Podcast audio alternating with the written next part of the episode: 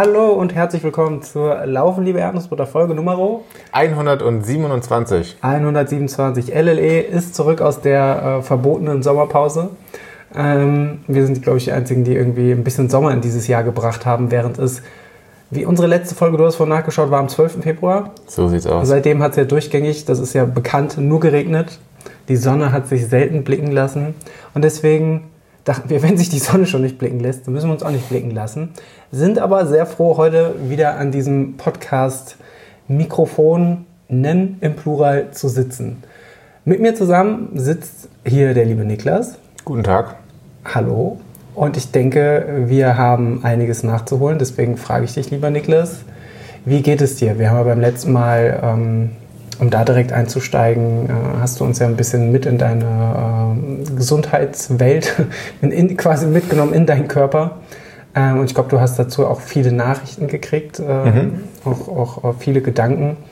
Ähm, ja, wie geht es dir momentan? Wie ist dein Gemüt? Hast du eine Minute Zeit?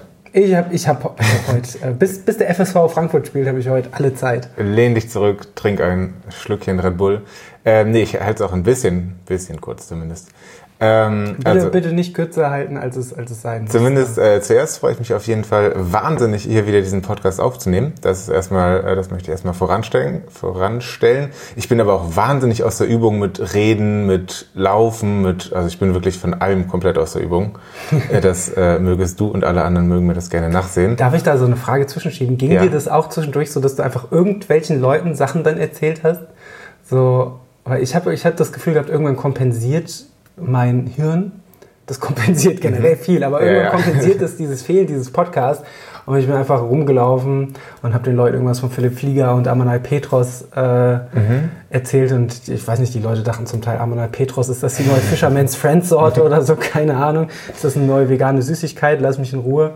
Ähm, von daher also du hattest so Übersprungshandlung nicht? Nee, aber das lag auch daran, dass ich wahrscheinlich äh, im Gegensatz zu dir wahnsinnig wenig erlebt habe, weil ich auch sehr viel einfach nichts gemacht habe hm. äh, aus diesen Krankheitsgründen. Deswegen äh, habe ich vor allem viel mit mir selbst geredet und das ist das ist nicht so schön wie Podcast, muss man sagen. Aber ja, wer da mal live dabei sein will, ähm, genau, da im Februar, ja, da ging es mir noch so lala. Da ähm, habe ich auf jeden Fall, glaube ich, gerade schon meine sportlichen Aktivitäten eingeschränkt wegen dieser dusseligen Hautkrankheit, äh, von der ich damals erfahren habe, dass sie Nesselsucht heißt.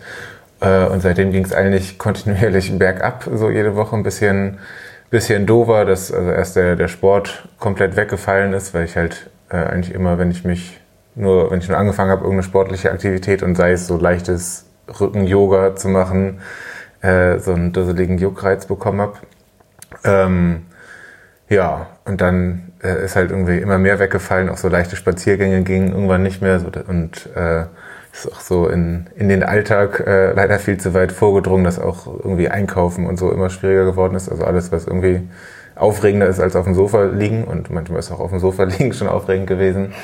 Ähm, ja, ist da so peu à peu weggefallen. Das war, das war wirklich richtig, richtig doof. Ähm, und dann ist mir irgendwann auch ein bisschen die Decke auf den Kopf gefallen. Ähm, ich hatte dann aber irgendwann zumindest als Fernziel äh, einen Termin im Krankenhaus, äh, jetzt Mitte April. Ähm, also den hatte ich dann schon relativ lange und habe da lange drauf gewartet. Ähm, das hat bei mir wenigstens so ein bisschen die, die Motivation oder die Laune hochgehalten, dass ich was am Horizont hatte, worauf ich mich äh, freuen konnte, wenn jetzt auch nicht auf den Aufenthalt selber, aber zumindest, dass sich da irgendwas tut hinsichtlich Diagnose oder Therapie oder was auch immer. Ähm, genau, das war jetzt gerade. Wir nehmen jetzt in der Woche nach dieser Krankenhauswoche auf. Ähm, so eine richtige Ursache konnte man äh, für das ganze Zeug jetzt nicht finden, sondern nur einige Ursachen ausschließen. Also sämtliche Allergien, Entzündungen sind es beispielsweise nicht. Ähm, es ist aber, ist manchmal bei diesem Krankheitsbild so, dass da auch keine Ursache für gefunden wird. Ähm, genau, und jetzt äh, habe ich es nochmal mit einem neuen äh, Medikament probiert, das die mir da verschrieben haben, eigentlich ein äh, Anti-Allergie-Medikament. Und das Gute ist, das wirkt zumindest sehr, sehr gut. Es ist noch nicht komplett weg. Äh, das wäre vielleicht auch zu schön oder zu einfach. Mhm. Ähm, aber ich nehme das jetzt, stand heute, glaube ich, fünf Tage und ähm, merke da jeden Tag Fortschritte. Ähm, war jetzt am Wochenende in Hamburg beim Hamburg-Marathon, äh, fairerweise nicht auf der Strecke, auch wenn ich nochmal kurz überlegt habe, jetzt wo das Medikament gewirkt hat, ob ich nach drei Monaten ohne Sport nicht vielleicht mich einfach mit meiner Startnummer an die Strecke stellen sollte. Aber ähm, hatte zumindest ein richtig gutes Wochenende in Hamburg und ähm, und ich kann berichten, ich hatte heute dann sogar meinen ersten Lauf. Ich habe es vor anderthalb Monaten schon einmal probiert, aber ansonsten war ich, glaube ich, das letzte Mal Anfang Januar ab und zu mal laufen. Da kommt ja noch das Schienbein dazu. Also irgendwo hakt es bei mir immer. Das Schienbein äh, hat ja auch nicht so richtig funktioniert bei mir. Ähm, und dieser Lauf heute, der war doch äh, ganz vielversprechend. Also ich, drei Kilometer habe ich mal angetestet und ähm, ja, so ein bisschen habe ich noch diesen, diesen Juckreiz, aber ich merke auf jeden Fall, dass das wirkt und dass ich da auf dem richtigen Weg bin. Und deswegen bin ich eigentlich jetzt äh, ganz guter Dinge, dass es so, so langsam vorangeht. Hm. Du meintest ja vorhin auch, wir haben vorhin noch lecker zusammen gegessen. Ah, und da meintest du ja auch, dass du, äh, dass es ein Medikament ist, das ja äh, eine Art Spiegel aufbaut. Das heißt, es besteht ja sogar berechtigte Hoffnung, dass man, äh, dass es dadurch noch besser wird, beziehungsweise man weiß ja, wenn, ich kann mir vorstellen, wenn man jetzt weiß, welches Medikament wirkt, dass es dort ja wahrscheinlich auch einen Spielraum gibt, an, äh, wenn es sich nicht ganz einstellt. Ähm, hat mich das auf jeden Fall beruhigt, äh, dass, als, als, du, als du am Wochenende äh, mir freudig berichtet hast, ähm, dass es zumindest schon mal im, im, ersten Step so aussieht, als, als würde sich äh, durch das Medikament eine Verbesserung einstellen. Genau, also am wichtigsten war mir jetzt so quasi, dass, dass der Alltag wieder äh, ganz normal äh, wahrnehmbar ist und genau, der nächste Schritt ist für mich jetzt der Sport. Also ich habe eigentlich ja, vor, mich da jetzt wieder ranzukämpfen, muss natürlich wirklich da ganz langsam und behutsam dran gehen, weil ja, ich habe wirklich überhaupt nichts gemacht. Ich bin so außer Form, wie ich das wahrscheinlich das letzte Mal, naja, bevor ich mit dem Laufen angefangen habe, mhm. war. Ich hatte natürlich sämtliche Laufverletzungen in den letzten Jahren, aber da konnte ich eigentlich immer irgendeine Art von Alternativsport machen, war auch nicht immer so motiviert und ich habe auch schon mal eine Woche keinen Sport gemacht, aber jetzt, also eigentlich fast, fast drei Monate gar keinen Sport. Mhm. Ist, schon, ist schon heftig. Ich habe schon so beim, beim Treppensteigen plötzlich gekeucht und äh, so Sachen, die mir überhaupt nicht mehr, die ich überhaupt nicht kannte oder hatte jetzt, äh, nachdem wir in Hamburg dann so das, äh, eigentlich das Medikament gefeiert haben mit längeren Spaziergängen, die eigentlich noch keine Wanderung waren, aber längere Spaziergänge habe ich ja mhm. auch lange nicht gemacht. Da habe ich auch einen kleinen Muskelfa Muskelkater von bekommen. Ähm, aber es ist ja eigentlich ganz schön zu sehen, äh, mhm. wie der Prozess so verläuft. Ich stelle mir das, aber korrigiere mich, wenn, wenn, wenn, wenn du das anders erlebst, aber ich stelle mir das aus meiner Perspektive wahnsinnig wahnsinnig ja, auf eine Art schön vor, den Körper dann mal wieder auf diese Art zu spüren, dass er, dass er nicht auf, aufgrund dieser, dieser Krankheit oder dieser Nesselsucht wehtut, sondern dass der Muskel wehtut, weil das bedeutet ja, ich, ich konnte ihn mal wieder belasten. Ähm, ich glaube, das ist wahrscheinlich lang ersehnt. Ja, ja, äh, und ja, richtig, richtig unbekannt gewesen und ich freue mich voll auf die nächsten Schritte, mal wieder auch nach sehr langer Zeit schwimmen zu gehen und äh, ja, Krafttraining muss ich auch machen, weil das habe ich auch natürlich vernachlässigt und mhm. ähm, ich muss mal antesten, wie das dann mit dem Schienbein so funktioniert. Eigentlich denke ich mir, ich hab, war jetzt ja, fünf Monate, glaube ich, nicht im geregelten Lauftraining. Mhm. Da sollte eigentlich hoffentlich jede Laufverletzung sich automatisch äh, abklingen.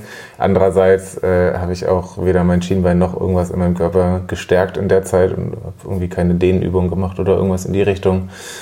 Aber ja, das, das wird alles irgendwie, vielleicht nicht alles ganz einfach, aber das wird schon irgendwie gehen. Mhm. Ähm, ja, und was sonst so den, den Ausblick in den Sommer, den wir hier mit dir eröffnet haben, äh, wie das aussieht, ähm, habe ich natürlich jetzt nicht mehr so richtig Pläne. Ich bin noch für Brüder Grimmlauf angemeldet. Der ist aber auch schon in einem Monat fast, fünf Wochen glaube ich. Das äh, wird sportlich bis vielleicht auch zu knapp, wahrscheinlich zu knapp.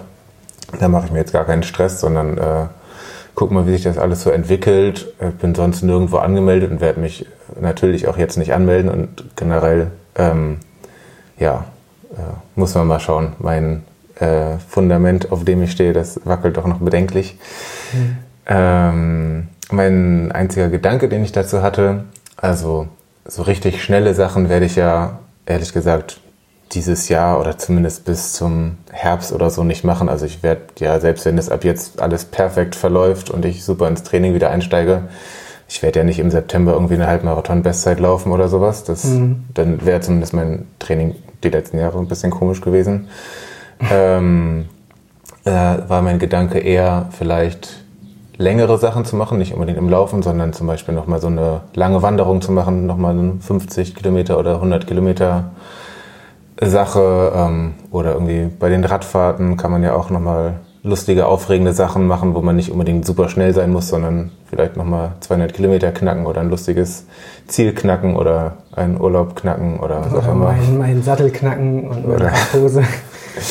oder ein Auto knacken. Mal gucken. Hauptsache es oh, wird geknackt. In Frankfurt. Wir sind Frankfurter Jungs. Ja, ähm, genau, das sind aber bisher lose Gedanken, da ist noch überhaupt nichts weiter gedacht als das, was ich gerade erzählt habe.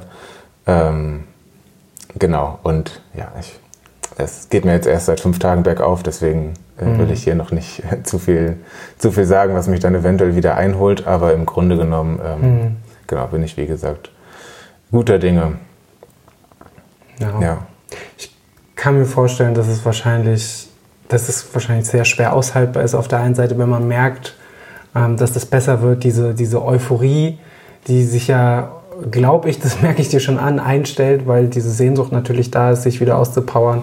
Und gleichzeitig, das, das muss ich dir nicht sagen, das hast du selbst schon gesagt, ist ja diese Geduld to, äh, total wichtig, weil man eben weiß, äh, ich, ich, kann, ich kann eine gute Zeit haben, aber ich äh, kann natürlich nicht gleich von äh, gar nicht laufen auf sieben Tage die Woche, zehn Kilometer. Aber das weißt du alles, das muss ich dir, muss ich dir gar nicht sagen. Und ich glaube, ähm, wenn, man, wenn man die Tage angehen lässt, damit das zu genießen, was man vorher nicht konnte, ich glaube, dann ist schon das meiste gewonnen. Und dann ähm, kommt, glaube ich, der Rest sowieso dann von, von ganz allein.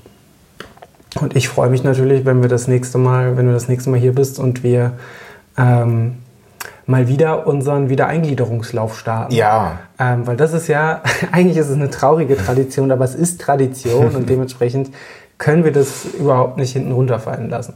Das ist ja irgendwie fest im Besuchsprofil von dem sogenannten Combador, von dem, äh, von dem Niklas vollkommen eingewoben und ähm, darf auf gar keinen Fall in Vergessenheit geraten. Tradition kann man nicht kaufen. so ist es.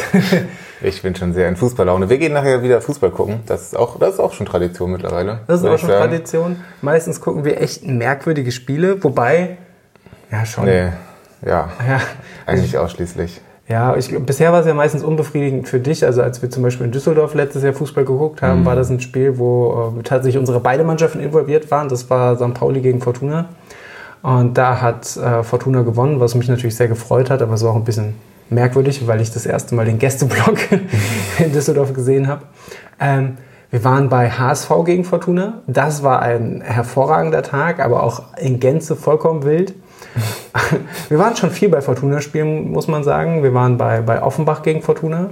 Das war auf jeden Fall auch sehr cool, aber auch sehr wild. Und ja, gerade in dieser Corona-Zeit, wo mhm. sich es irgendwie alles noch sehr akut war, aber sich das Verhalten sehr stark gemischt hat. Ähm, und jetzt heute gehen wir zu dem Hessen-Pokal-Halbfinale. Ähm, ihr werdet das Ergebnis schon kennen, natürlich, wenn wir die Folge rausbringen, aber ich werde, ich wollte sagen, ich werde das Ergebnis spoilern. Wie soll ich das Ergebnis spoilern? Wir sind noch Das Ergebnis da. ist dann der Folgentitel. Das Ergebnis ist dann der Folgentitel. Oh Gott, das ist wahrscheinlich irgendwie so ein 9 zu 1 für FSV Frankfurt gegen Kickers Offenbach. Das wäre wirklich, äh, vielleicht nennen wir die Folge einfach Mike Feigenspahn. Ich glaube, ein Spieler von Offenbach heißt Mike Feigenspahn. Ich kenne mich überhaupt nicht aus. Ich weiß gar nicht, warum ich auf die Idee kam, da hinzufahren. Aber hier ist ja in Frankfurt haben wir den Vorteil, dass man wirklich wahnsinnig viele Fußballvereine im Umkreis hat, die man sich anschauen kann. Ähm, Und bei uns in Deutschland werden Traditionen nicht hinterfragt. Bei, bei uns werden Traditionen nicht hinterfragt. Ähm, deswegen, äh, vielleicht kleben wir uns auch einfach nachher nochmal auf die Straße und gucken, wie viele Leute ihre Tradition hinterfragen. Ähm, weil auch. Ja, lassen wir das. ich, ich, will, ich, will, ich will mich hier nicht in eine, in, eine, in eine verbale Sackgasse manövrieren, beziehungsweise wenn ich jetzt darüber über das Verhalten von Menschen gegenüber Protestaktionen, wenn ich da näher drauf eingehe, dann wird dieser, ähm, wird dieser Podcast noch strafrechtlich relevant oder wir müssen irgendwie noch zensieren, weil ich Menschen beleidige. Das wollen wir nicht. Ich hoffe, wir werden strafrechtlich relevant, aber trotzdem können wir die. äh, Nächste Folge geht um Klimakleber. Das versprechen wir euch.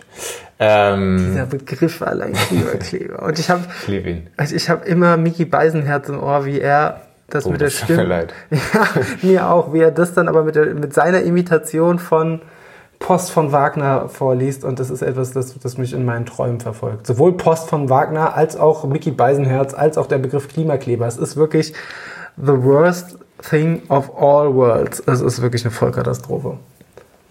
Weißt du, was auch eine Vollkatastrophe war? Mein Verhältnis zum Sport in den letzten Wochen.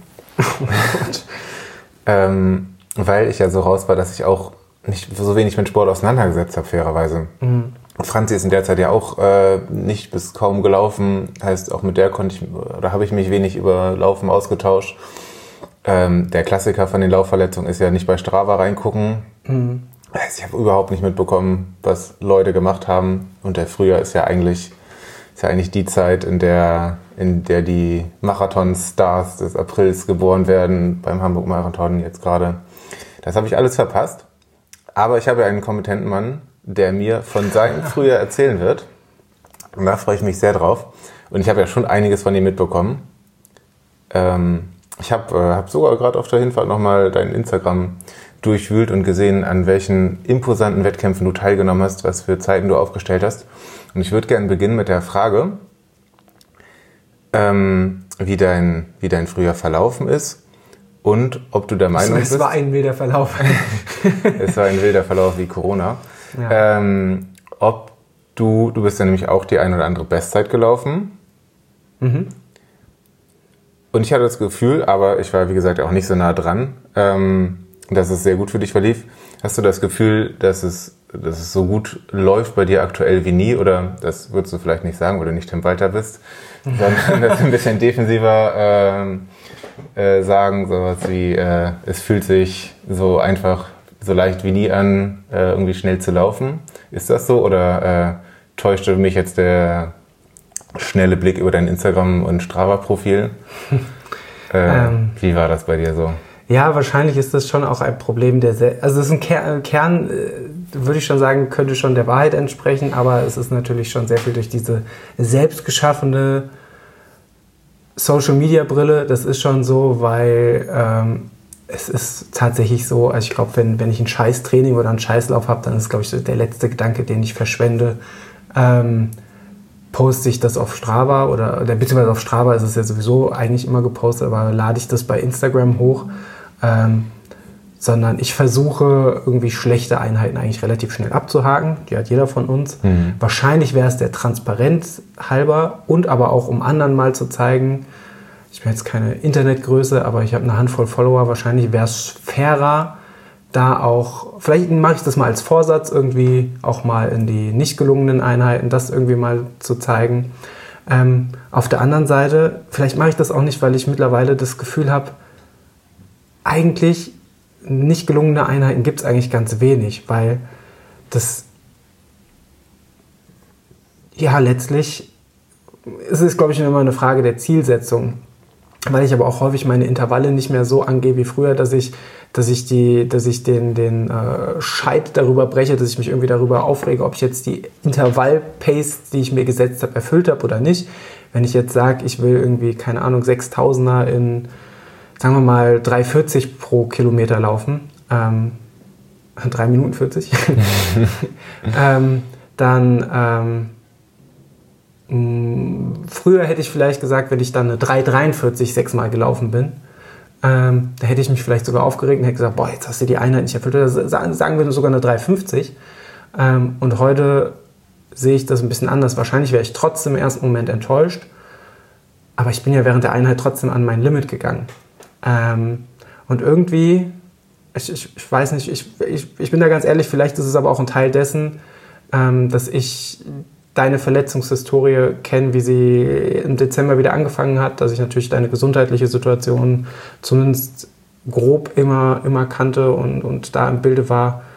Und ich bin ganz ehrlich, man weiß, dass was man dann machen kann und darf, weiß man viel mehr zu schätzen. Also da, da, ich glaube, da muss man nicht selber für verletzt sein. Ähm, ich glaube, das, das, das kennt man einfach.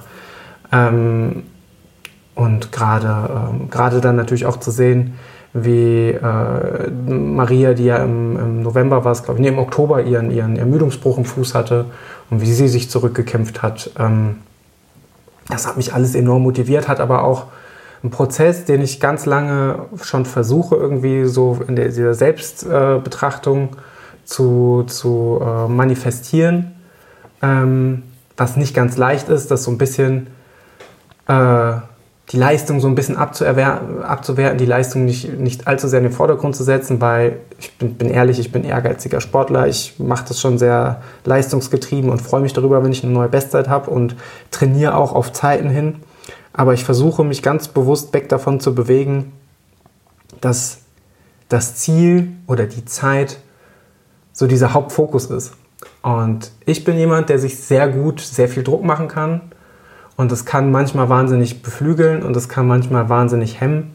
Und ähm, wir hatten ja im Februar über Rottgau 50 gesprochen und meine Marathonzeit. Und ich glaube, das war auch so eine retrospektive ein Paradebeispiel dafür, ähm, wie viel Kräfte das dann doch freisetzen kann, wenn man mal frei von diesem Druck läuft. Ähm, und das habe ich versucht so ein bisschen durch das Frühjahr mitzunehmen. Ähm, ich habe schon immer sehr gewissenhaft trainiert ähm, und habe auch meine Tempotrainings eigentlich jetzt bis, bis März durchgezogen, bis Anfang April sogar. Ähm, aber es war nie so, ich hatte Bock drauf. Es war nie so dieses, ich habe mich nie von meinem Trainingsplan oder so getrieben gefühlt, sondern ich habe das halt einfach gemacht. Ähm, und ja, habe trotzdem Wettkämpfe und irgendwelche Sachen eingestreut, die, die Spaß bereitet haben. Ähm, ich möchte noch mal eine Sache sagen, weil du gesagt hast, äh, mit, mit Laufverletzungen oder Laufpausen macht es Sinn, nicht bei Strava reinzuschauen oder kannst du das Nee, nicht, dass es Sinn macht, sondern dass es ab und zu passiert. Ja, also das kann manchmal motivierend sein, aber manchmal ja, hat man auch einfach Finde ich Bock. vollkommen nachvollziehbar. Mir geht es sogar so, wenn ich laufe, dass ich mittlerweile mich immer öfter dabei erwische, dass ich denke, ah, das ist, glaube ich, ein ziemlich egoistischer Ansatz, aber ich sage ihn trotzdem, äh, dass ich denke, ach, ich weiß nicht, ich bin, ich bin gerade so fein mit mir und meinem Sport. Und ich bin halt jemand, der, glaube ich, sehr schnell neidisch und eifersüchtig werden kann. Und das ist dann. Ich freue mich dann immer über, über coole Aktivitäten, aber nehme das zum Beispiel auch wahnsinnig, ärgere mich manchmal wahnsinnig äh, darüber, wenn ich dann irgendwie einen dummen Kommentar kriege oder so. Und äh, bin da mittlerweile auch relativ frei und lösche dann auch schnell Sachen, wo ich irgendwie das Gefühl habe, das ist, das ist eine Nachricht, die ist, ähm, weiß ich nicht, vielleicht entweder jemand ist äh, relativ distanzlos oder unempathisch oder ähm, überschreitet irgendeine Grenze. Das heißt nicht, dass ihr mir keine Nachrichten schreiben sollt oder dürft. Ich merke gerade, das geht gerade bei mir in eine ganz komische Richtung von der Aussage her.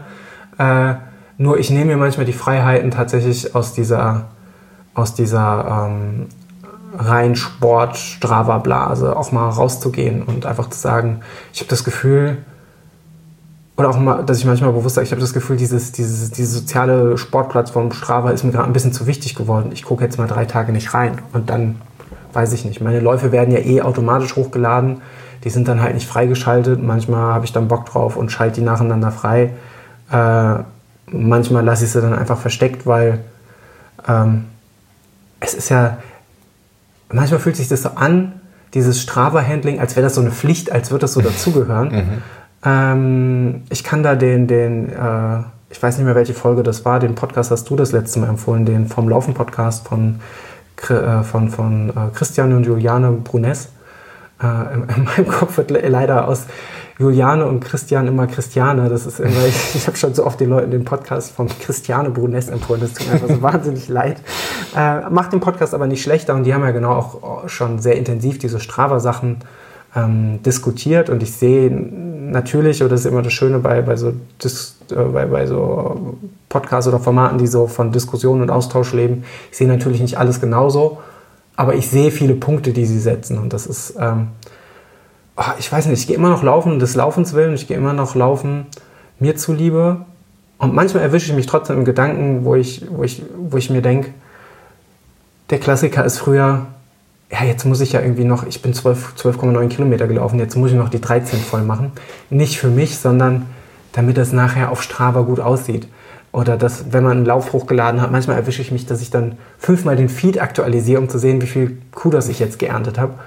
Ähm, und ich denke mir einfach so, das ist so dumm und so selbstbetrügerisch und so, so, so anstrengend ja auch. Und dann, ähm, ich mag die Vorzüge aber davon total gern. Ich mag mir das auch äh, von, von, von Freunden und Freundinnen oder auch von, von, von anderen Followern, ähm, die man so in der Zeit im Internet kennengelernt hat ähm, und liebgewonnen hat, zum Teil ja auch.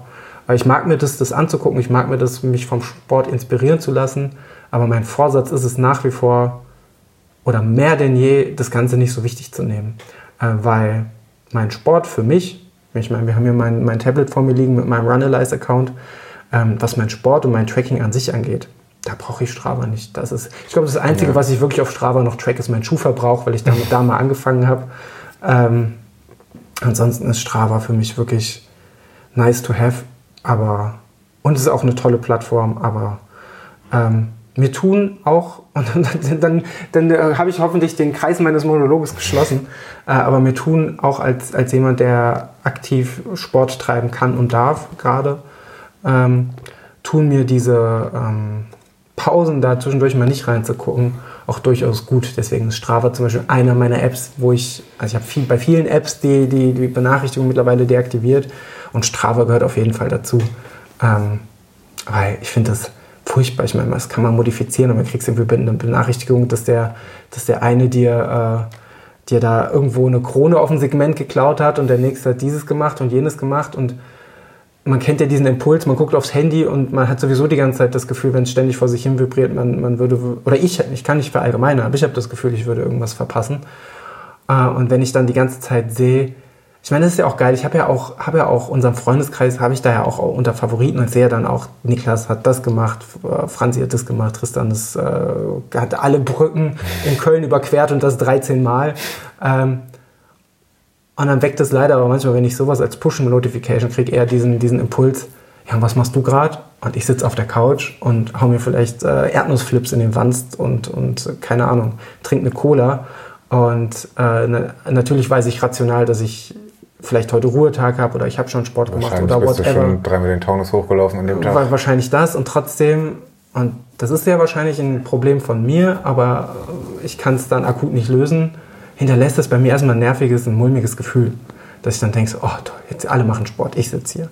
Ähm, ist natürlich durch noch drastischer, wenn diese Situation besteht. Ähm, und dann kann ich das Strafverfasskennen zu machen ähm, wenn die Situation besteht, dass man gerade gar keinen Sport ähm, machen kann. Das verstehe ich natürlich umso, äh, umso intensiver. Ich habe deine Frage überhaupt nicht beantwortet. Willst du sie nochmal äh, wiederholen? Wir fangen doch mal von vorne an. Ist das, ist das Laufen, fällt dir das gerade so, oder das schnelle Laufen vielleicht sogar äh, so leicht wie noch nie? Das ist eine gute Frage. Also. ich hatte auch anderthalb Stunden Zugfahrzeit Gegensatz bezüglich. Bezüglich meinen Strava-Account. äh, de facto muss ich sagen, bis März, bis ich den Halbmarathon in Frankfurt gelaufen bin, ja. Wobei das schon auch hinten raus so diese, diese, die, gerade so diese Kante war zwischen, die letzten Einheiten waren dann schon so, ja, die ballerst du jetzt durch, das war geil, weil man hat was geschafft. Ähm, aber jetzt zum Beispiel das schnelle Laufen fällt mir, äh, zumindest wenn man damit Straßenlaufen interpretiert, gar nicht mehr leicht. Ich habe seitdem das Tempo komplett rausgenommen. Ich habe eine, äh, eine kleine vernünftige Pause gemacht zur Regeneration und das gleich mit einem Tattoo-Termin verbunden. Nach dem Halbmarathon? Genau, da habe mhm. ich nochmal quasi, äh, weil ich wusste, dass ich Anfang April einen Tattoo-Termin habe oder zwei sogar, ähm, habe ich dann da die, die äh, Zeit nochmal genutzt und äh, habe nochmal ein paar Kilometer gekloppt. Ähm, und da hatte ich Anfang April einen Tattoo-Termin und das kam mir sehr gelegen. Ähm, der Einstieg dann aber wieder fiel mir relativ schwer und ich habe ja jetzt im Mai quasi meinen ersten Wettkampf dieses Jahr, der mir dann doch relativ wichtig ist. Also was relativ wichtig, aber der erste große Ultra-Wettkampf. Ähm, und da habe ich das Tempotraining jetzt erstmal wieder hinten angestellt.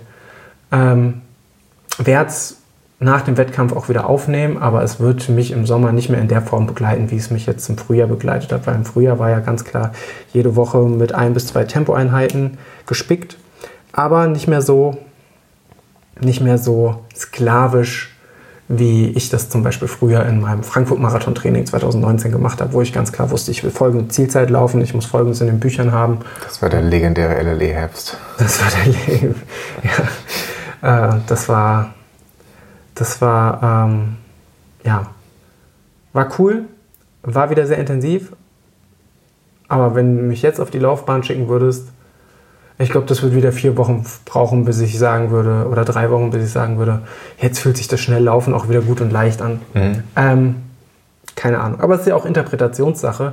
Schnelllaufen ist nicht gleich schnell laufen. Du kannst schnell auf der Straße laufen und das fühlt sich anders an, als wenn ich sage, ich laufe schnell auf dem Trail. Ähm, für mich zwei vollkommen unterschiedliche äh, Welten des Körpergefühls. Fair. Sollen wir auf einzelne Wettkämpfe mal eingehen? Beziehungsweise ich würde es gerne. Du kannst natürlich dein Veto ein, einlegen für jeden Nö, Wettkampf. geht auf meinen Strava-Account. Den verlinken wir auf sehr, jeden Fall. Sehr gern. Keine ähm, Angst. Vorher noch alles auf Privat stellen. Ich habe, glaube ich, sowieso das Leiste und meiste leider, ähm, weil ich da mal ein, zwei unangenehme Situationen hatte, äh, auf nur für Abonnenten gestellt. Ähm, schickt mir aber gern ähm, euer, euer Followy rein und dann, äh, ich glaube, das, das könnt ihr sogar einfach. Ich glaube, da muss ich auch nichts freischalten, dann seht ihr auch alles. Ähm, aber dass dann irgendwelche Leute nur durch Google meines Namens meine sportlichen Aktivitäten sehen, finde ich immer komisch. Meine Wettkämpfe habe ich, glaube ich, immer öffentlich freigeschaltet. Das ist okay. Wettkämpfe okay. sind super. Kann man ein bisschen flexen. Hm, hoffentlich. Hoffentlich. da kommt auf den Wettkampf drauf an. Ähm, ja. Yo. War der erste der, der Berglauf in Wiesbaden? Genau, ich, wenn ich so zurückdenke, Februar, da, Wir haben das letzte Mal über Wals geredet. Genau, da war ich gerade noch aus der, da war gerade der Körper noch sehr erschöpft nach Rottgau und Wals. Und dann beging, habe ich quasi gleich wieder aufgenommen, so eine Mischung aus, ich bereite mich auf den Sommer oder auf das Frühjahr halbwegs gewissenhaft vor und laufe immer noch regelmäßig äh, durch Taunus und Co. Äh, und mache aber auch gewissenhaftes Tempotraining. Ähm, und habe dann gar nicht mehr, habe hab gar nicht mehr so Spitzentempotraining gemacht, sondern viel so Tempo-Dauerläufe, die mir aber tendenziell schon auch immer viel Spaß gemacht haben, muss ich auch zugeben. Ähm, genau, bin dann äh, mit dem lieben Alex und dem lieben Nick aus Wiesbaden, liebe Grüße an der Stelle, äh, nach Wiesbaden gefahren und wir sind da diesen vollkommen gestörten Berglauf in Wiesbaden gelaufen. Ähm, ich dachte ja ursprünglich, als ich mich angemeldet habe, das könnte eine Art Traillauf sein, weil in, in Wiesbaden gibt es Trails, es ist ja auch irgendwie mhm. Taunus. Ähm, man hätte auch rund um die Strecke, wo wir gelaufen sind, hätte man auch richtig schöne Trails laufen können. Aber es war ja kein Traillauf, sondern es war ein Berglauf. Und äh, wir sind quasi zweimal vom sogenannten Neroberg hoch auf die, äh, ich weiß gar nicht mehr, wie es heißt, Koppel oder so. Keine Ahnung, 300 Höhenmeter hoch. Ähm, haben quasi, äh, haben quasi ein VP einmal um, um so, so, so ein Schloss oder so gemacht, äh, einmal, einmal gewendet und sind dann eine Asphaltstraße runtergedonnert. Und hoch auch Asphalt? Weitestgehend Asphalt und Wanderwege und einmal eine alte Rodelbahn. Ähm, das mhm. war auch der äh, deutlich steilste Anstieg.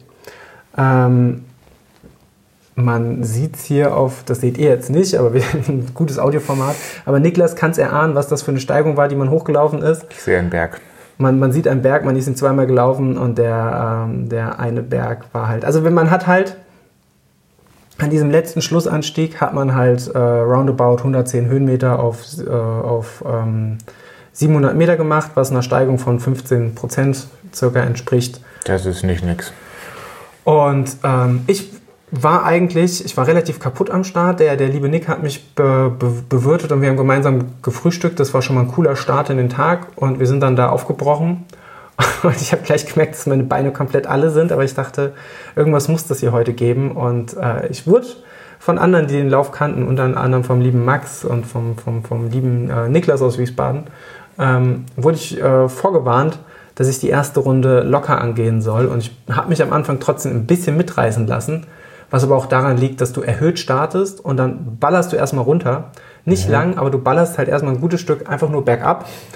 Äh, und plötzlich war ich relativ weit vorne im Feld und dachte, hoppla, äh, und habe mich dann auch an den ersten Anstiegen ein bisschen mitziehen lassen, habe aber Gott sei Dank noch rechtzeitig die Handbremse gezogen, weil sonst hätte ich schon diese erste Runde nicht überlebt und so richtig gut überlebt habe ich sie auch nicht. Ähm, und ich war schockiert an dieser Rodelbahn mit diesen besagten 15% Steigung, wie viele Leute da wirklich durchgelaufen sind. Ähm, ich kann dir sagen, ich bin beim ersten Mal bis zur Hälfte durchgelaufen und dachte mir, ey, du bist doch vollkommen bescheuert. Du bist hier maximal 20 Sekunden, vielleicht 30 Sekunden schneller auf den Kilometer, aber machst dich hier vollkommen kaputt. Ergo habe ich Tempo rausgenommen, hab, ähm, bin den Rest hochgehiked, äh, wie man sagt, äh, runtergerannt wie der, wie der Wind und habe dann aber schon auf der ersten Runde gemerkt, bei diesem langen Downhill, der halt, es, es waren halt locker, glaube ich, sechs Kilometer oder so, einfach nur bergab, auf, auf überwiegend Asphalt, es hat einen wirklich komplett durchgeschüttelt und kaputt gemacht. Und als ich dann diese, das erste Mal diesen Downhill runtergelaufen bin, diesen Asphalt-Downhill, wusste ich schon, das wird heute. Das ist ein richtig langer Tag. Ich war schon richtig im Eimer und bin dann das zweite Mal auf diese, auf diese, äh, auf, auf die Runde gegangen, wieder den, den Berg hoch. Und irgendwoher habe ich aber dann die Körner genommen, zumindest subjektiv äh, ein bisschen schneller zu laufen und sogar noch ein, Temp bisschen das Tempo anziehen zu können im Vergleich zur ersten Runde. Ähm, und habe dann sogar noch zwei, drei Leute eingeholt, die mich wiederum an, besagten, äh, an besagter Rodelbahn zwar wieder haben stehen lassen, aber mir war schon klar, äh, so wie die sich da hochschieben, äh, entweder sind die so fit, dass ich sowieso keine Chance mehr habe, die wieder einzuholen, ähm, oder wir sehen uns im Downhill. Und so war es dann tatsächlich auch, dass ich die, die drei, die mich da überholt haben, äh, im Downhill irgendwann wieder eingecasht habe. Und ja, der zweite Downhill hat wirklich alles von mir abverlangt. Der hat wirklich wahnsinnig wehgetan. Ähm, nicht, weil es so technisch war oder sonst was, sondern einfach dieses stumpfe mit Tempo, Bergabrennen, immer drauf auf die Oberschenkel. Das war wirklich. Hast du da mit Asphaltschuhen oder mit Trailschuhen gearbeitet? Ich hatte Trailschuhe, weil ähm, ich schon die Sorge hatte, wenn es ein bisschen feucht ist, dass es sonst einfach mit Asphaltschuhen nervig wird, mhm. diese, ähm, diese Rodelbahn hoch, weil es ist halt einfach ein, ein Wiesenhang ähm, in der Mitte relativ ausgetreten. Ähm, an dem Tag hätte man den Lauf auch locker mit gut gepolsterten, gut gedämpften äh, Asphalt- oder Straßenschuhen machen können. Ich hatte meine, meine Ultras dabei, mit denen ich auch schon bereits im Mozart gelaufen bin die äh, sogenannten Mont Blanc, mit denen bin ich auch nach wie vor zufrieden gewesen. Die haben aber auf jeden Fall ihre Dämpfwirkung, das habe ich gemerkt, doch schon bei wahrscheinlich 1000 Kilometern rum oder so, die sie dann drauf hatten, verloren gehabt. Und da hatte ich dann wirklich irgendwann gemerkt, so, ey, jetzt arbeitet schon dein Fuß komplett mit. Es ist einfach, es war einfach alles nur noch überreizt. Ich glaube, da können die Schuhe auch nichts für. Es ist einfach, wenn du, ja, wenn du sechs, sieben Kilometer die ganze Zeit nur bergab auf Asphalt rennst, äh, und dann wirklich rennst und nicht trabst, das, äh, das tut dann einfach irgendwann weh. Trotzdem fand ich es natürlich cool, unten raus nochmal äh, ein paar Leute, also auf dem Downhill nochmal jemanden überholen zu können. Und ähm, der letzte Anstieg ging dann wieder hoch auf den Neroberg. Ganz fies, das quasi das Stück, was man am Anfang äh, auch, ähm, runtergelaufen ist. Einfach nochmal einen knappen Kilometer mit 10% Steigung. Ähm, muss gar nicht so super doll wehtun, aber wenn du da also ich habe mich wirklich komplett abgeschossen runter den Downhill. Habe versucht, Distanz zu den anderen zwei Kollegen hinter mir zu bringen. Und Gott sei Dank standen dann unten äh, Niklas, äh, Max und Marina, äh, die mich enthusiastisch angefeuert haben, weil sonst wäre ich, glaube ich, viel, viel schneller wieder ins Gehen übergegangen an diesem letzten Anstieg. Ich bin zwischendurch auch gegangen. Ähm, hatte, glaube ich, immer noch eine Durchschnittspace von irgendwie 6,50 da den letzten Anstieg hoch. Darauf war ich auch sehr, sehr froh. Ähm, und war dann aber auch wahnsinnig froh, als ich im Ziel war. Ähm, war wirklich komplett alle. Ähm, und bin, glaube ich, sogar irgendwie noch in die Top 10 gelaufen. Ich weiß es nicht. Ich war einfach nicht mehr zurechnungsfähig. Und es war einfach schön, weil es war so ein richtig ehrlicher Lauf für, ich keine Ahnung, Startgebühr 15 Euro, hast dich komplett abgeschossen. es war wirklich, die Strecke ist wirklich komplett nur eklig. Es hat einfach alles nur wehgetan, aber es war auch irgendwie wunderschön. Kleines Teilnehmerfeld? Ähm, ich weiß gar nicht mehr, wie groß es, groß es war. Es war jetzt nicht riesig. Ich weiß noch, dass ich mich gewundert habe, dass es mehr Leute waren, als ich erwartet hätte. Mhm. Ähm, aber ja, ich lasse es über beide Distanzen zusammen vielleicht 200, 250 Leute gewesen sein, wenn überhaupt. Ich, äh, es wurde noch eine kleine, kleine Runde angeboten. Das war quasi nur einmal auf den, äh, auf den, nur, also einmal hoch auf den, auf den Berg und wieder zurück. Ähm, die sind ein bisschen später äh, gestartet, was ganz cool war, weil die einem dann irgendwann entgegenkamen beziehungsweise die, die auf ihre zweite Bergaufrunde äh, gelaufen sind. Ähm, da hat sich ein Abschnitt überschnitten, wenn man runtergelaufen ist von, von seiner Runde. Und das war natürlich wahnsinnig motivierend, wenn du da angefeuert worden bist. Obwohl die sich ja gerade den Berg hochgeschoben haben, sah man selbst als jemand, der da bergab gelaufen ist, viel, viel fertiger, äh, fertiger aus, als zumindest ich an der Stelle. Habe da nicht mehr viel Kontro äh, Kontrolle über, meine, äh, über mein Gesicht gehabt. Aber habe genau das eben versucht, äh, über Kontrolle der Gesichtsmuskulatur irgendwie noch halbwegs äh, freundlich auszusehen, weil ich dann gemerkt habe, dann sind die Leute auch freundlicher zu mir. Von daher, Berglauf Wiesbaden, komplett gestörtes Ding. wahnsinnig witzig, ähm, wahnsinnig schmerzhaft aber auch. Ähm, Würde ich bestimmt nochmal machen. Weiß ich nicht, ob ich es nächstes Jahr nochmal mache, weil ähm, das war, muss ich bisher sagen, der Wettkampf dieses Jahr. Es waren dann äh, 26 Kilometer äh, mit ich glaube, irgendwas zwischen 600 und 700 Höhenmetern dann insgesamt. Runnerlize sagt sogar 760. Ähm, aber das war wirklich der Lauf, bei dem ich am meisten Zeit danach brauchte, mich zu erholen. Mhm. Äh, nicht nur muskulär, das hat mich nicht überrascht, aber auch rein körperlich war ich wirklich richtig rausgeschossen. Und das war vielleicht ein bisschen eine doofe Ausgangssituation dann doch, weil das ziemlich genau zwei Wochen vor dem Frankfurt Halbmarathon war. Und ich wollte beim Frankfurt Halbmarathon, war ich nicht so verkopft, dass ich da eine Bestzeit laufen will. Aber ich wollte schon auch, ich wollte schon auch fit da an den Start gehen. Mhm. Und dementsprechend bestand eigentlich mein Training und mein Alltag äh, auf dem Weg zu dem Frankfurter Halbmarathon. Ich habe den auch nicht on peak getapert, äh, aber stand eigentlich nur darauf, noch so zu trainieren, dass es sinnvoll ist, aber sich trotzdem noch genug Zeit zur Regeneration zu gönnen. Ähm, nichtsdestotrotz habe ich dann im, im, Training noch so kaputte Sachen gemacht, wie sieben Tage vorm Halbmarathon nochmal einen Tempodauerlauf äh, mit äh, einem Steigerungstempolauf, irgendwie Halbmarathon äh, mit fünf Kilometer Intervallen gesteigert, also progressiv, ähm, dass ich glaube ich, äh, ich weiß gar nicht mehr, was ich da gelaufen bin, ähm, ja, vier, fünf Nee, 4,15, 4,5 und 3,55 die jeweiligen 5 Kilometer Intervalle, weil ich ehrlicherweise schon dachte, wenn ich richtig fit bin, dann habe ich mich körperlich in der Lage gefühlt, ähm, einen Halbmarathon mit einer 3 vorne laufen zu können, was die Pace angeht. Und ja, das war die Geschichte zum Berglauf. Wahnsinn. Ja, Wahnsinn trifft es sehr gut. Also wir haben morgens beim, beim Nick äh, haben wir ein hervorragendes Porridge gefrühstückt. Ich muss sagen, schon beim ersten Mal in der Rodelbahn hing es mir wieder irgendwo um eine Speiseröhre. Man hat ein bisschen gegrüßt. Ähm, das war wirklich richtig fies, aber irgendwie auch richtig cool. Ich weiß nicht. Das sind so, so Läufe, die kann ich keinem Einsteiger empfehlen. Mhm. Oder dann erst recht, aber dann macht nur eine Runde, weil dann kann man es vielleicht noch genießen, wenn man sagt, ich quäle mich die, die, die erste Hälfte hoch und weiß ja, dass ich dann die zweite Hälfte einfach nur runterrenne. Ja. Das geht ja dann vielleicht noch. Aber das Ganze dann zweimal zu machen, das kann ich nur sagen, das ist wirklich schon äh, Next Level Selbstgeißelung.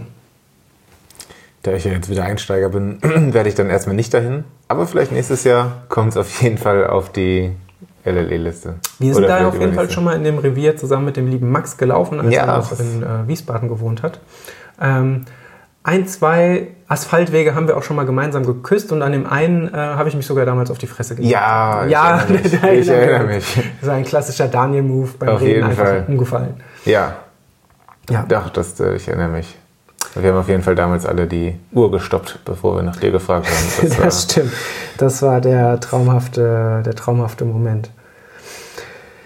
Ja, das war, das war Wiesbaden. Wollen wir direkt nach Frankfurt springen oder hast du noch. Ähm, wir lieben Frankfurt. Wir lieben Frankfurt. Und du hast gesagt, du könntest dir vorstellen, einen Halbmarathon mit einer 3 vorne zu laufen.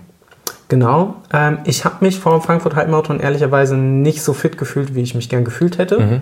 Ich war einfach noch sehr groggy. Ähm, hätte mir dann wahrscheinlich doch auch mehr Zeit für die Erholung ähm, gönnen sollen und hätte ich wahrscheinlich auch ja, wäre es mir ein sehr wichtiger Wettkampf gewesen, hätte ich diesen Wiesbadener Berglauf auch gar nicht erst gemacht. Ähm, sondern hätte noch irgendwas Vernünftiges gemacht. Ähm, aber ja, das ist halt, das ist wieder diese Leichtigkeit, von der wir vorhin gesprochen haben. Ähm, auch mal einen, einen, Lauf zu laufen, ähm, einfach um sich auszupowern und dann nicht das Ziel zu haben, ich laufe Zeit X, sondern zu sagen, ähm, mein Ziel ist es heute, dass ich beim Zieleinlauf sagen kann, ich habe alles gegeben. Ähm, und unter der Prämisse bin ich auch beim Frankfurter Halbmarathon gestartet, äh, zusammen mit der lieben Maria. Aber sie wird ihre Geschichte sicher nochmal an anderer Stelle in diesem Podcast erzählen, da möchte ich nicht vorweggreifen. Und ja, ähm, habe mir aber trotzdem vorgenommen, einfach als Orientierung ähm, vom Start weg so eine Pace zwischen 3,55 und 4 zu laufen und einfach zu gucken, wie sich das anfühlt und dann halt während des Laufs nachjustieren. Äh, ähm, du kennst Frank den Frankfurt Halbmarathon noch von der alten Strecke, die wurde mittlerweile einmal gedreht. Mhm, ähm, man läuft jetzt zum Schluss durch das Industriegebiet und nicht mehr äh, direkt am Anfang davon läuft, dafür läuft man am Anfang direkt diese, diese Wendepunkt. Ja, ich erinnere mich. Die auch so ein bisschen hoch und runter geht? Ja, ganz leicht, genau. Ganz leicht. Also ja, wobei, am ja, läuft, am Anfang ganz leicht, hinten raus geht es richtig hoch und runter. Ich glaube, das ist mit einer der Gründe, weswegen, weswegen man es gedreht hat. Mhm. Ähm, das Problem ist, dass ich äh, scheinbar beim Start wahnsinnig schlechtes GPS hatte. Ähm, das heißt, ich bin losgelaufen, meine Uhr hat mir gesagt, ich laufe hier gerade eine 3,55 und ich habe dann sogar noch Tempo rausgenommen, also 3,55 auf den Kilometer. Äh, als ich bei den ersten Kilometerschildern gestoppt habe, hat mir meine Uhr aber gesagt, nee, nee, das ist hier schon über eine Vierer-Pace. Und das hat mich dann wieder geärgert, dass ich dann dachte, ah, das waren, sind am Anfang so, und da fällt es mir dann wieder schwer, nicht zu ehrgeizig zu sein. Da hatte ich dann das Gefühl, ach, das waren jetzt hier einfach wieder verschenkte Sekunden. Ähm, warum es für mich aus meiner Sicht verschenkte Sekunden waren, sehen wir, äh, werden wir vielleicht am Ende nochmal besprechen oder gleich. Ähm, aber das hat mich dann wieder so ein bisschen geärgert, ähm, weil ich dachte, ach, da am Anfang, das hätte man, das hätte man so gut irgendwie, das, das hätte nicht, nichts gekostet, da einfach ein bisschen mit den, mit den Leuten mitzugehen, weil alle sind, du kennst das, alle sprinten am Anfang los und ich habe halt ganz bewusst mich ein bisschen zurückgehalten, ist natürlich auch sinnvoll. Aber ich hätte mich einfach nicht am Anfang so blind auf die, auf die Uhr verlassen dürfen. Klassischer Anfängerfehler. Ähm, auch nicht immer gleich die Kilometerschilder gesehen zum, zum Mitstoppen. Ähm, habe mich dann relativ schnell angepasst in der Pace, als ich die Kilometerschilder mitgestoppt habe. Ähm, aber ja, habe mich dann so ein bisschen versucht einzugrooven und ähm, habe dann irgendwann eine ganz gute Pace gefunden und man muss sagen, der Tag war relativ warm. Wir hatten im März wenig Tage, wo man sagen konnte, es war sonnig und warm und es hat nicht geregnet. Das äh, war so ein Tag. Ich glaube, tagsüber waren es dann tatsächlich auch so 19, 20 Grad um, um den Dreh und es war sonnig. Äh, dementsprechend wurde kurz, kurz gerannt und jeder, jeder Wasser-VP tatsächlich mitgenommen. Ähm, genau, hat aber auch dazu geführt, dass wahnsinnig viel für Frankfurt-Halbmarathon-Verhältnisse wahnsinnig viel los war an der Strecke. Mhm. Also es war, als man hier durch Sachsenhausen ähm, durchs Brückenviertel gerannt ist, ähm, war wirklich eine fantastische Stimmung an der Strecke. Das war bei den anderen beiden Malen, als ich hier gelaufen bin, ähm, war, war das Wetter auf jeden Fall nicht so gnädig und es war nicht so viel los. Das hat wirklich wahnsinnig motiviert. Ähm, aber ich habe schon gemerkt, als es dann an diese Main-Passage runterging, wo man dann auch die ganze Zeit konstant Gegenwind hatte, der nicht super doll war, aber spürbar. Oh, und ich mich in keiner, keiner Gruppe befunden habe, sondern vorne weggelaufen bin äh, mit, mit, eins, mit den gleichen zwei, drei Gesichtern, die man irgendwann halt so, die sich irgendwann so um einen herum etabliert haben. Äh, aber wir waren irgendwie nicht in der Lage, uns gegenseitig äh, ein bisschen Windschatten zu schenken. Da habe ich schon gemerkt, okay, jetzt beginnt wieder dieser, dieser Teil des Arbeitens, dass man irgendwie guckt, kann ich die Pace noch halten? Sollte ich jetzt schon Tempo rausnehmen oder wie, wie schaffe ich es irgendwie noch, das Tempo hochzuhalten? Und habe dann einfach immer nur versucht, meine, meine Pace noch relativ nah an dieser, an dieser Vierer-Pace zu halten. Ähm, was, glaube ich, grob auch geklappt hat. Ich habe hier die, die handgestoppten Zeiten. Da sieht man aber eigentlich ab der Passage, wo es an den Main ging, das war dann äh, so rund, roundabout Kilometer 17, ähm, ja, so 15, 16, 17, da hat man gesehen, da habe ich irgendwie, äh, 15 war mal eine 402, dann kam eine 356, ich glaube, das war direkt am Main unten und dann war, bin ich durchschnittlich eigentlich nur noch eine Pace über 4 gelaufen, was natürlich nicht schlimm ist, was aber natürlich schon zeigt, dass man da einfach ein bisschen eingegangen ist. Dass, mhm. es, einfach, dass es einfach irgendwann, äh, irgendwann schwer wurde. Plus, du läufst ja wirklich wenig Höhenmeter runter. Mhm. Aber diese wenigen Höhenmeter läuft man halt natürlich am Ende wieder hoch Richtung Stadion, äh, da Richtung, Richtung Niederrad, Richtung des, des, des Stadtteils. Ähm, und kann mir keiner sagen, dass, dass er das nicht merkt, wenn du am Ende leichte, leichte Anstiege noch läufst. Also das, das ist einfach so, das merkst du noch. Ähm, dementsprechend habe ich am Ende gekämpft ähm, und habe mich dann aber gefreut, als ich dann das Stadion gesehen habe und dachte, boah, vielleicht ist ja sogar noch eine, eine Zeit mit einer 1,23 vorn möglich. Äh, und dann reden wir wieder über diese Sekunden weil es wurde natürlich keine 1,23, es wurde eine 1,24,07, was äh, mich trotzdem wahnsinnig gefreut hat. Das war eine neue Bestzeit, auch wenn sie nur in Anführungszeichen um 10 Sekunden, glaube ich, verbessert wurde. Ähm, war ich trotzdem wahnsinnig happy damit. Die alte auch aus Frankfurt? Genau, die alte auch aus Frankfurt von 220. Mhm. Der, der letzte Wettkampf vor dem großen C. Ähm, und zwar ziemlich genau der letzte Wettkampf, mhm. glaube ich, der deutschlandweit stattgefunden hat vor dem großen C. Das war dieses sogenannte Wochenende. Ähm, ja, von daher alles cool. war mega happy im Ziel, war auch mega kaputt. Also mich hat das ganz schön, ganz schön aus dem Leben gehauen. Da habe ich dann doch gemerkt, dass, äh, dass ich alles auf der Strecke gelassen habe. Richtiger Vollsprint im Stadion nochmal? Nee, äh, vor, vorm Stadion tatsächlich, weil, mhm. ich dann, weil ich dann das Stadion gesehen habe, auf die Uhr geguckt habe und dachte, ey, das wird noch eine 1,23, aber man, ver, man ähm, unterschätzt einfach, wie lang dieser, dieser, äh, dieser Kanal dann, dann noch ist oder dieser Teppich, über den man dann noch äh, Richtung Ziel mhm. läuft. Mhm. Und habe dann auf der Hälfte des Teppichs schon gesehen, ich bin jetzt über eine 1,24. Und da muss ich sagen, da war bei mir gar nicht mehr im Kopf, wird es eine neue Bestzeit oder nicht. Ich war einfach mit der Leistung an sich zufrieden und dann bin ich auch nicht gesprintet, sondern bin einfach in dem Tempo kontinuierlich flott ins Ziel gelaufen. Und ja, war dann, war dann platt, aber glücklich. ich glaube, das fasst, äh, das, äh, das fasst es am besten Gefühl. zusammen. Ja, offizielle Zeit, ich habe gerade nochmal nachgeguckt, 1,24,07. Ähm, Und ja. vor allem auch die drei vorne bei der Pace, ne? Laut Uhr ja. Ich glaube, wenn man, wenn man, nee, obwohl doch, ja, wenn man es umrechnet, ist es eine 3,59. Ja, ich glaube, laut Krass. Uhr war es dann sogar noch ein bisschen schneller, aber das sind halt, ich habe eben auch, laut Uhr auch ein paar hundert Meter, oder nicht ein paar hundert, aber hat halt ein bisschen mehr als die ja. Halbmarathon-Distanz auf der Uhr. Ähm, und dementsprechend, ja, darf man sich da nicht von, von äh, trügen lassen.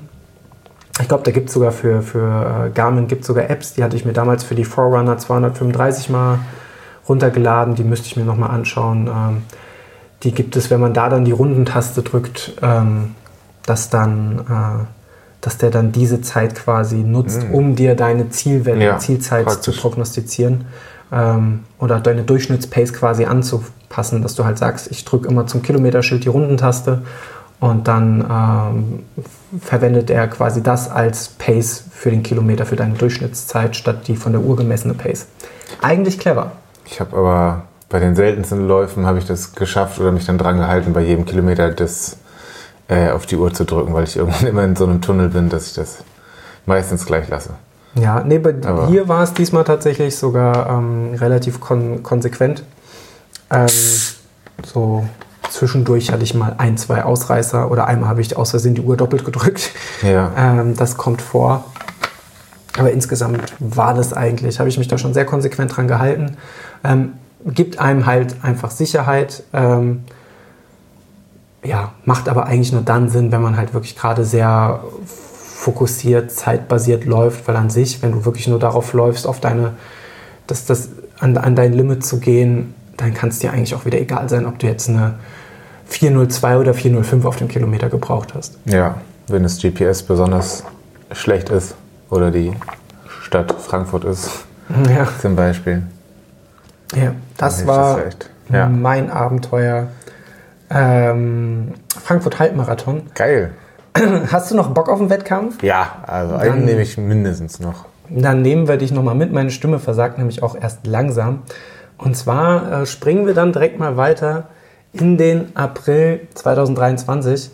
Äh, ich habe es schon angedeutet, nach dem, nach dem Frankfurt Halbmarathon wurde nicht mehr so viel Tempo trainiert. Ähm, aber es wurden äh, erstmal wieder ein paar Kilometer gesammelt, ehe eine kurze Pause anstand, weil im Mai steht, der, ähm, steht für mich der Vulkantrail Vogelsberg, Vulkantrail Schotten auf dem Plan mit 70 oder 71 Kilometern und 2000 noch was Höhenmetern und die müssen natürlich auch irgendwie die Beine gekloppt werden. Also habe ich angefangen, auch da mein Tempotraining zu reduzieren und bin vermehrt in den Taunus gefahren, beziehungsweise habe auch wieder angefangen, so ein paar Kilometer zu sammeln.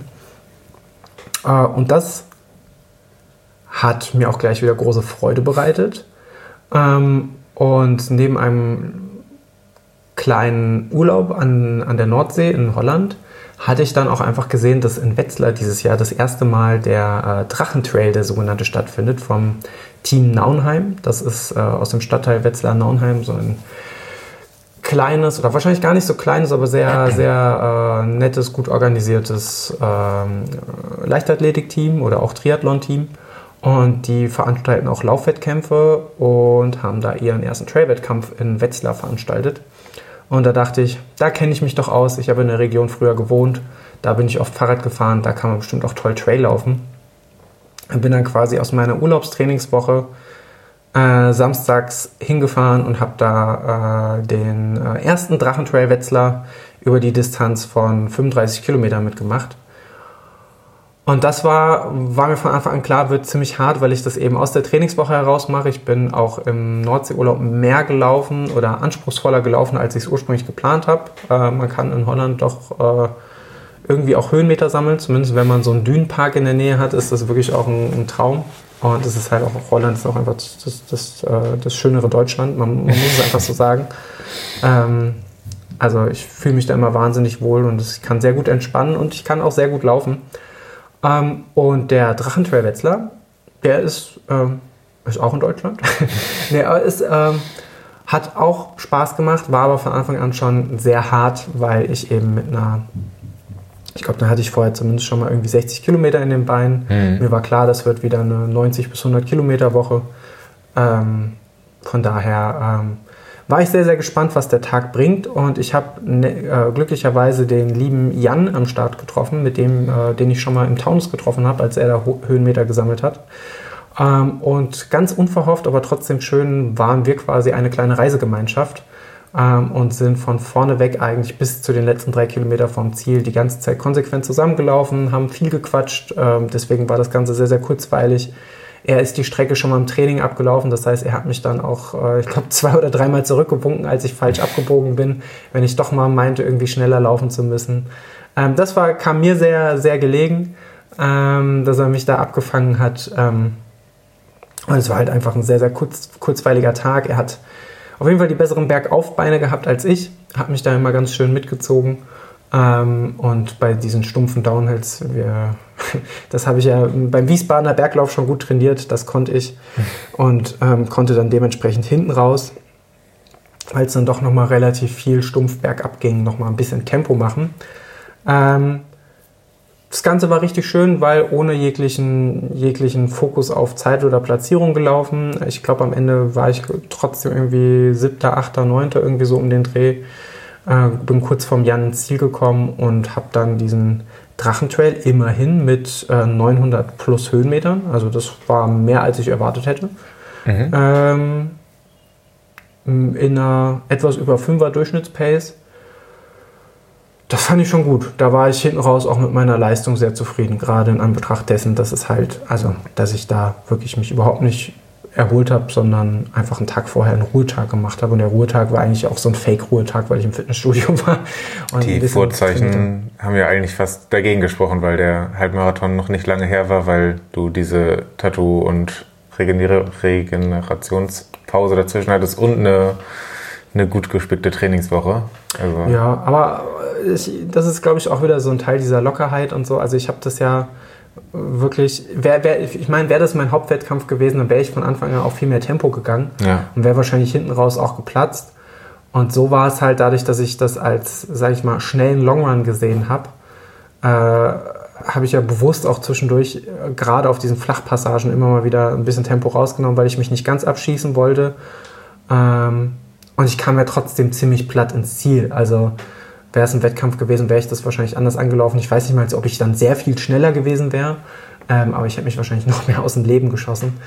Ähm, ja, war ein, war ein cooles Erlebnis auf jeden Fall. Ich hoffe, da gibt es nächstes Jahr eine zweite Austragung. Auch das wieder so ein, ich nenne es mal, Nice Price Run. Also es ist halt einfach von, vom kleinen Laufverein alles ganz unkompliziert. Gehst vor Ort, holst deine Nummer. Ich glaube, ich habe auch irgendwie 20 Euro oder was bezahlt. Ich, ja. kann es dir gar nicht mehr genau sagen. Das sind so diese, diese kleinen Läufe, ähm, es gab noch ein, es, es, es gab, es gab äh, zwei, zwei Läufe. Ich bin den großen gelaufen, die 35 Kilometer, der hieß Fetter Drache.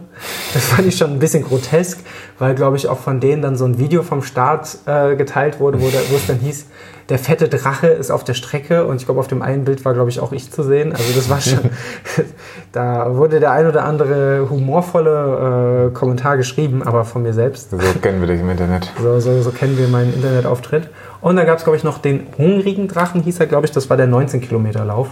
Auch mit, äh, ich glaube, 350, 400 Höhenmetern gespickt. Also das war schon cool. Die Strecke an sich war abwechslungsreich, sie war jetzt nicht technisch. Es gab mhm. einen Abschnitt, der war tatsächlich richtig, richtig cool, äh, mit so Schiefersteinplatten und tatsächlich auch nicht richtig Seil gesichert, aber es war mal so, so ein Seil an Bäumen gespannt und so. Das, das war plötzlich alles ganz magisch, weil der ganze Hang irgendwie moosbewachsen war und so. Das, und da war auch zu dem Zeitpunkt eine coole Lichtstimmung. Das hat richtig Spaß gemacht. Aber an sich war das schon auch, ich meine, deswegen auch die Zeit eigentlich, äh, deswegen kam die Zeit so ja auch dann zustande, weil groß technischer Anspruch war da jetzt nicht. Also man konnte alles wirklich sehr, sehr gut laufen. Ähm, wenn man gute Beine hat, hätte ich sogar sagen, gesagt, eigentlich gäbe es da gar, gar keine bis kaum Passagen, wo man irgendwie mal eine Gehpause machen müsste. Äh, oder ja, äh, ich habe sie trotzdem gemacht, äh, aus Selbstschutz, aber auch nicht so super viele. War ein cooler Wettkampf, war ein cooler Tag.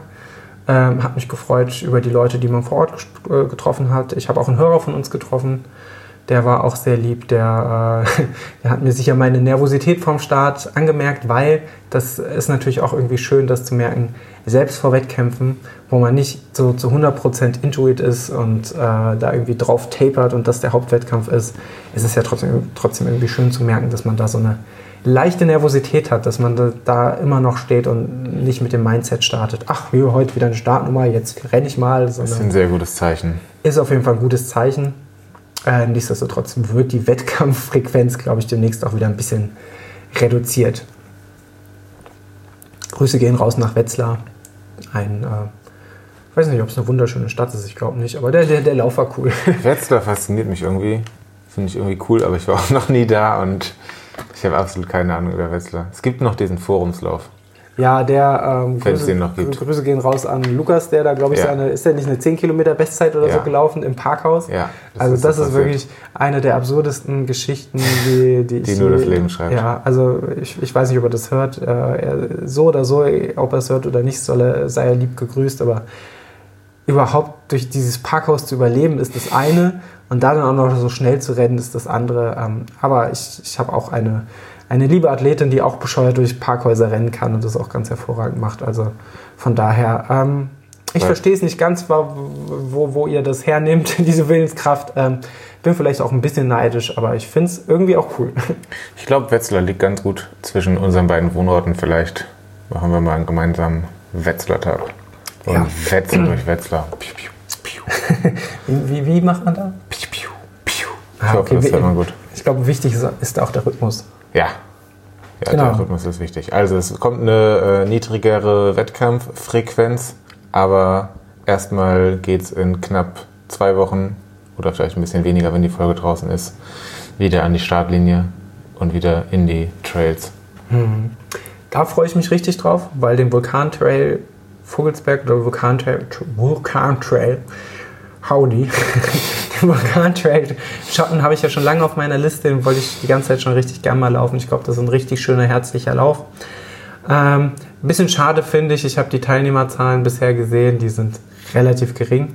Mhm. Das finde ich schade, weil ich bisher wirklich ausnahmslos Gutes von dem Lauf gehört habe. Ich kenne mittlerweile einige, die da gestartet sind, unter anderem ja auch der liebe Adrian, den wir beide kennen, der da, glaube ich, mal einen richtig guten Marathon gelaufen ist. Mhm. Und Halbmarathon weiß ich nicht, aber ja, es gibt auch noch Fünfer und Zehner davor. Genau, ne? es gibt die, die Anzahl an Distanzen, die es da gibt, die finde ich halt wirklich absurd, weil ähm, Fünfer gibt es nicht, aber es gibt einen Zwölfer Fun Trail, mhm. der glaube ich de facto fast nur den Berg runterführt.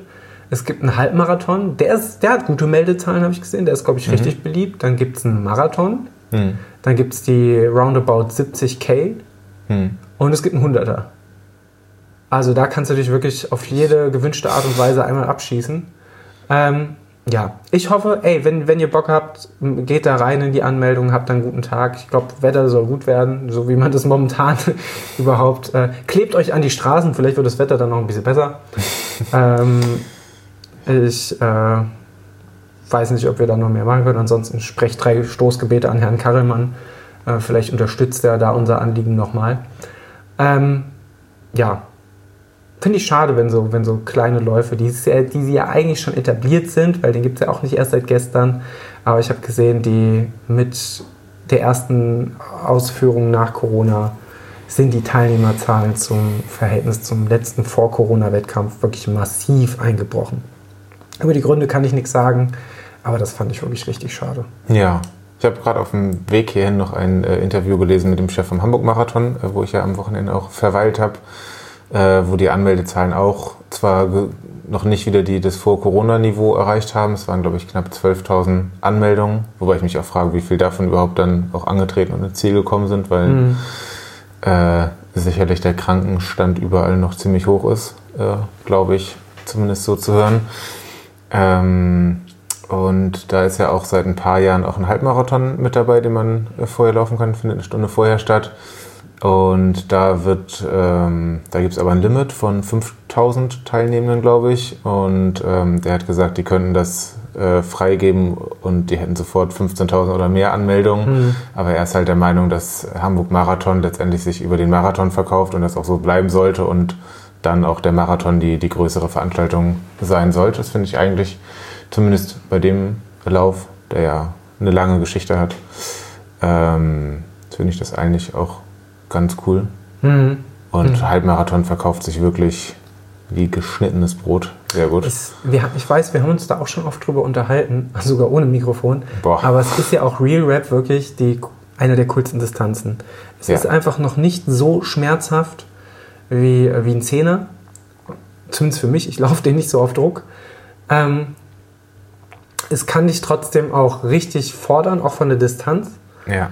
Ähm, aber die Erholungszeit ist natürlich einfach anders als bei so einem, als bei so einem Marathon. Also das, oder bei so einem Berglauf Wiesbaden. du kannst ihn auch entspannt mal so ganz ohne Druck als Spaß oder Sightseeing-Lauf in einer anderen Stadt machen. Und mhm. wenn du das aber bei einem Marathon machst, können einige natürlich auch einen Sightseeing-Marathon laufen, aber egal auf welchem Niveau man ist, kann man das nicht so ganz nebenbei machen. Nee, das ist schon ein sehr privilegiertes Level dann. Ja. Ähm, ja, von daher, ähm, ja, Halbmarathon einfach eine, eine richtig schöne Dist äh, Distanz. Ähm, Finde ich aber trotzdem cool, dass, der, dass die Veranstalter des Hamburg-Marathons dann auch sagen, nee, wir sind der Hamburg-Marathon, wir sind nicht der Hamburg-Halbmarathon äh, und wir wollen, dass das irgendwie unser Markenzeichen bleibt. Ähm, kann man sich nur wünschen, dass sie sich das auch äh, langfristig wirtschaftlich erlauben können ja. und dass sie nicht nächstes oder übernächstes Jahr sagen, ja gut, die, Leute starten halt jetzt alle, was ist zur selben Zeit beim Düsseldorf-Marathon und laufen den halben oder laufen eine Woche vorher Berlin. Ähm, und na, plötzlich steht der Hamburg-Marathon schlecht da. Ähm, hoffe ich immer, dass sich, die, dass sich das wirtschaftlich auch lohnt. Auf der anderen Seite ist ja der Hamburg-Marathon, glaube ich, einer der drei oder wahrscheinlich ist er der, der zweit- oder drittgrößte Marathon in Deutschland. Ja, ich schätze Kämpft wahrscheinlich stark Frankfurt mit Frankfurt. Gibt er sich ganz gut die die Klinke in die Hand. Man muss aber auch sagen, Hamburg ist wirklich wirtschaftlich sehr gut aufgestellt, da ich die letzten drei Jahre ähm, mein komplettes Startgeld gespendet habe. Also ich bin da auch, ähm, ich mache das auch gerne. Das ist, ist für einen guten Zweck und so. Ich war jetzt ja seit 2020 jedes Jahr angemeldet und ähm, Vielleicht kriegst du bald die goldene Startnummer oder ja. den Schlüssel zur Stadt. ich glaube, es gibt schon so Auszeichnungen oder mal einen Freistart, wenn man 20 Mal mitgelaufen ist oder so, aber ich bin mir nicht sicher, ob es dann nach Finish oder nach Anmeldung geht. Ich Glaubst du, es gibt Leute, die sich dann irgendwie, weil in Frankfurt gibt es das ja auch irgendwie so eine besondere Startnummer, wenn du, glaube ich, 10 Mal oder so mhm. gefinisht hast mhm. oder gelaufen bist. Das ist halt nämlich die das Frage. Die Frage. Hab, musst du finishen oder reicht es dir einfach, für, für mich als, keine Ahnung, ich bin, ich bin Zahlschwein, ich bin jetzt irgendwie, äh, bin, bin Anwalt und habe zu viel Geld und oder arbeitet bei der Deutschen Bank und die letzte Hausdurchsuchung fand aus irgendeinem Grund nicht bei mir statt. Und dann habe ich halt zu viel Geld übrig und sage, ah, ich investiere einfach jedes Jahr die 110 Euro und habe nach zehn Jahren zwar gute 1000 Euro investiert, mhm. aber habe so eine so tolle Startnummer, die ich mir dann schön an mein Whiteboard ins Büro hängen kann und alle, die äh, vorbeigehen, sagen, ach guck mal, der Daniel, der kann nicht nur Kopf rechnen, sondern der kann sogar, kann sogar der laufen. Der kann sich auch anmelden. Der, der kann sich auch anmelden. Ähm, glaube ich schon, dass das gibt. Ich sehe mich da auch so. Ich, ich habe das Gefühl, ich bin, ich bin der Klaus-Michael Kühne des äh, Hamburg-Marathon. Also ich, ähm, ich, also ich subventioniere das Ganze sehr gerne. Vielleicht mache ich das auch wie beim HSV, dass ich dann auch, aber mir wünsche, dass die auch das machen, was ich sage. Und hm. Ich kann mich, Kontakt mich, zu äh, Pierre-Michel Lasogga herstellen. Mich vielleicht mal ins Elitefeld reinstellen. naja. Naja. Ja, ich äh, denke, wir sollten es beenden, bevor es bevor es dann doch strafrechtlich relevant. Be bevor es sogenannte äh, Strafanzeigen aus Hamburg gibt. Jawohl. Ähm, meldet euch, wenn ihr uns eine goldene Startnummer schenken wollt. Ähm, ansonsten kann ich nur sagen, meldet euch bei coolen kleinen Veranstaltungen an. Mich trefft ihr auf jeden Fall dieses Jahr beim Vulkan Trail. Bitte nicht schubsen, ich habe bestimmt einen großen Rucksack auf. Und die Joghurt drin. Oh, vegan. Nee, ja, vegan. Vegan. Pro, ähm, ja. In diesem Sinne, Niklas, ich habe mich leer gequatscht. Es war richtig schön. Das fand ich auch. ein bisschen zu schnacken. Ähm, Hast du noch. Oh, wir haben gar keine. Haben wir eine Playlist dieses Mal? Oh, wir haben, eine, wir haben immer eine Playlist. Wir haben immer eine Playlist, wir haben nur keine Songs. Hast du einen Song? Hast du eine so. Boah, so, ja, so ich jetzt hab, richtig schnell? Ich, ich habe gleich richtig schnell spontan einen Song. Ja, okay, okay. Wie bringen wir diese Zeit. Äh, okay, ich habe einen. Du hast einen, dann, dann schieß mal los. Also, ich höre immer beim Laufen. Das ist, äh, das ist eine Lüge, weil ich laufe ja gar nicht. Ähm, ich höre aktuell unter anderem das Disaster-Album, was eine Disaster-EP ist. Und da gefallen mir alle Lieder sehr gut. Aber was richtig ballert und was sicherlich auch beim Laufen richtig ballern wird, ist der Song Was du nicht sagst. Aber bitte die ganze EP anhören.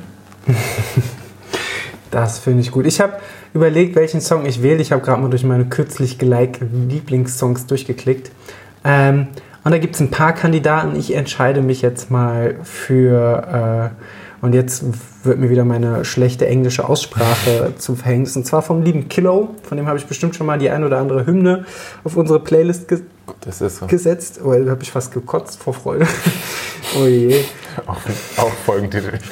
auch Folgentitel. Äh, und zwar der Song Good, Good, Good Vibes, Bad Concrete in Klammern Love at First Ride, ein unfassbar schöner Rockhit. Das hätte mein Englischlehrer nicht schöner sagen können. Ich hoffe doch. hoffe ich auch.